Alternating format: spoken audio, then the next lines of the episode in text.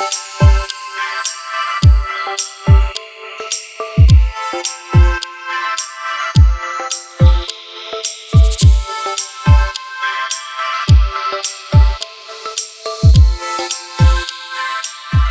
herzlich willkommen zum Prayer Focus. Richtig schön, dass du dazu geschaltet hast. Ich freue mich voll, die nächsten 10 Minuten oder so miteinander zu verbringen, zusammen unseren Psalm zu lesen, zusammen zu beten und zu ermutigen.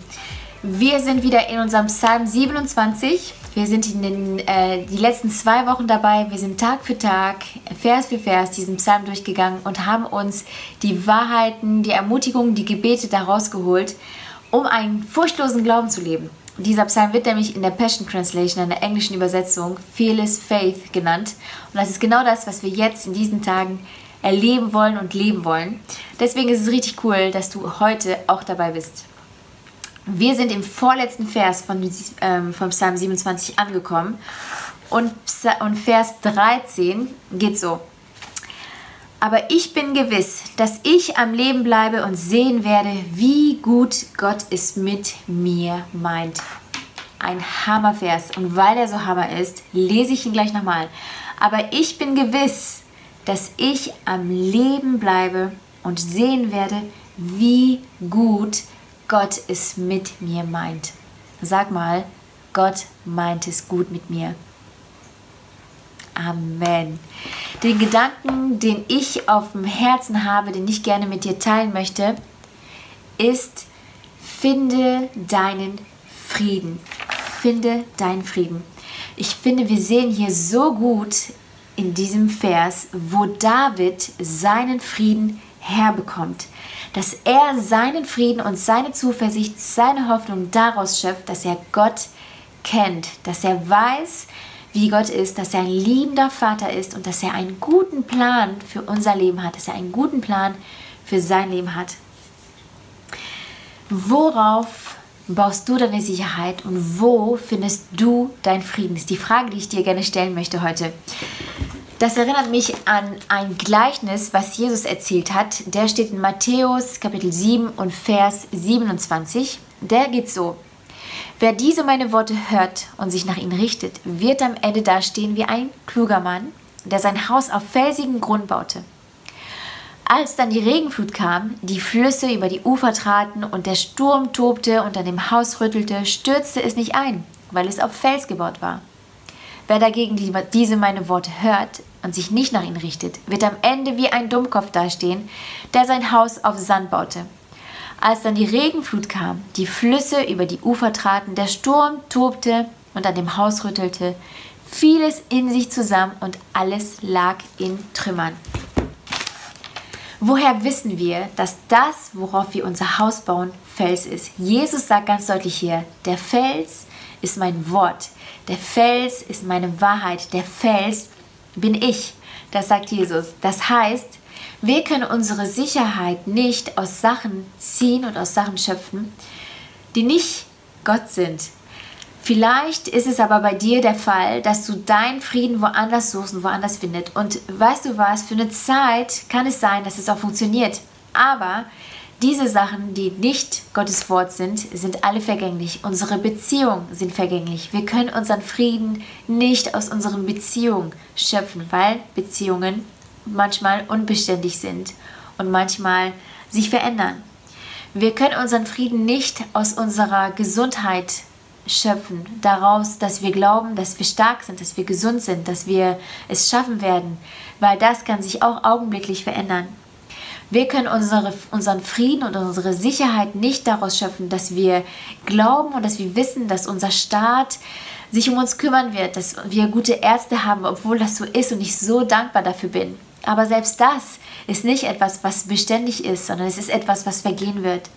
Wir können auch nicht mal sicher sein, dass wir wenigstens alle zwei Wochen eine Begegnung mit Gott haben werden, weil wir in Gottesdienst gehen. Selbst die Gottesdienste sind kein Fels, auf dem wir unseren Glauben bauen können, sondern wir müssen unsere Sicherheit, unseren Frieden auf Gottes Wort und auf das, was er ist, auf der, der er ist, bauen. Und wir können glauben, dass er einen guten Plan für uns hat, dass er es gut mit uns meint. Ich weiß nicht, wie es sich für dich anfühlt, heute zu wissen oder heute zu sagen, Gott meint es gut mit mir. Viele von uns stehen vor Herausforderungen und vor Situationen, die wir vor einem Monat noch niemals hätten uns vorstellen können. Aber ich finde es total ermutigend und ich finde voll den Trost darin, zu sehen, was Glaubenshelden mit Gott erlebt haben und dass sie erlebt haben, dass Gott es gut mit ihnen meinte. Ich denke da zum Beispiel an Daniel in der Löwengrube. Ich frage mich, was hat er gedacht, bevor er da reingeworfen wurde, weil Löwen essen Menschen. Aber in diesem Augenblick wusste er, Gott meint es gut mit ihm. Er hatte eine Gewissheit und hat gesehen, wow, Gott hat einen Plan für mich. Er ist für mich, er ist in mir, er ist da und er hat ihn durch diese Situation getragen. Josef, der einen Traum hatte und dann 13 Jahre lang im Knast war. Er wusste, Gott hat einen guten Plan mit mir, aber es hat ihn durch solche Umwege mitgenommen und dass er 13 Jahre lang im Gefängnis war. Was passiert, wenn er aus dem Gefängnis kommt, aus dieser harten Zeit, zeigt, dass er eine Gewissheit hatte, dass Gott es gut mit ihm meint. Er war nicht bitter, er hat von Gott gehört, er hat ihn angebetet, er hat ihm alle Ehre gemacht. Und er, weil er wusste, dass Gott es gut mit ihm meint, er hat daran festgehalten. Diese drei Männer, Shadrach, Meshach und Abednego, die in den Feuerofen geworfen wurden, weil sie nicht einen anderen Gott oder den König anbeten wollten. Sie waren sich gewiss, dass Gott einen guten Plan mit ihnen hatte. Sie haben sogar gesagt, egal was passiert, auch wenn wir verbrennen, wir werden niemand anders anbeten, weil wir wissen, dass Gott der Gott, der einzige Gott ist und Gott allmächtig ist. Aber sie wussten, dass Gott einen guten Plan mit ihnen hatte.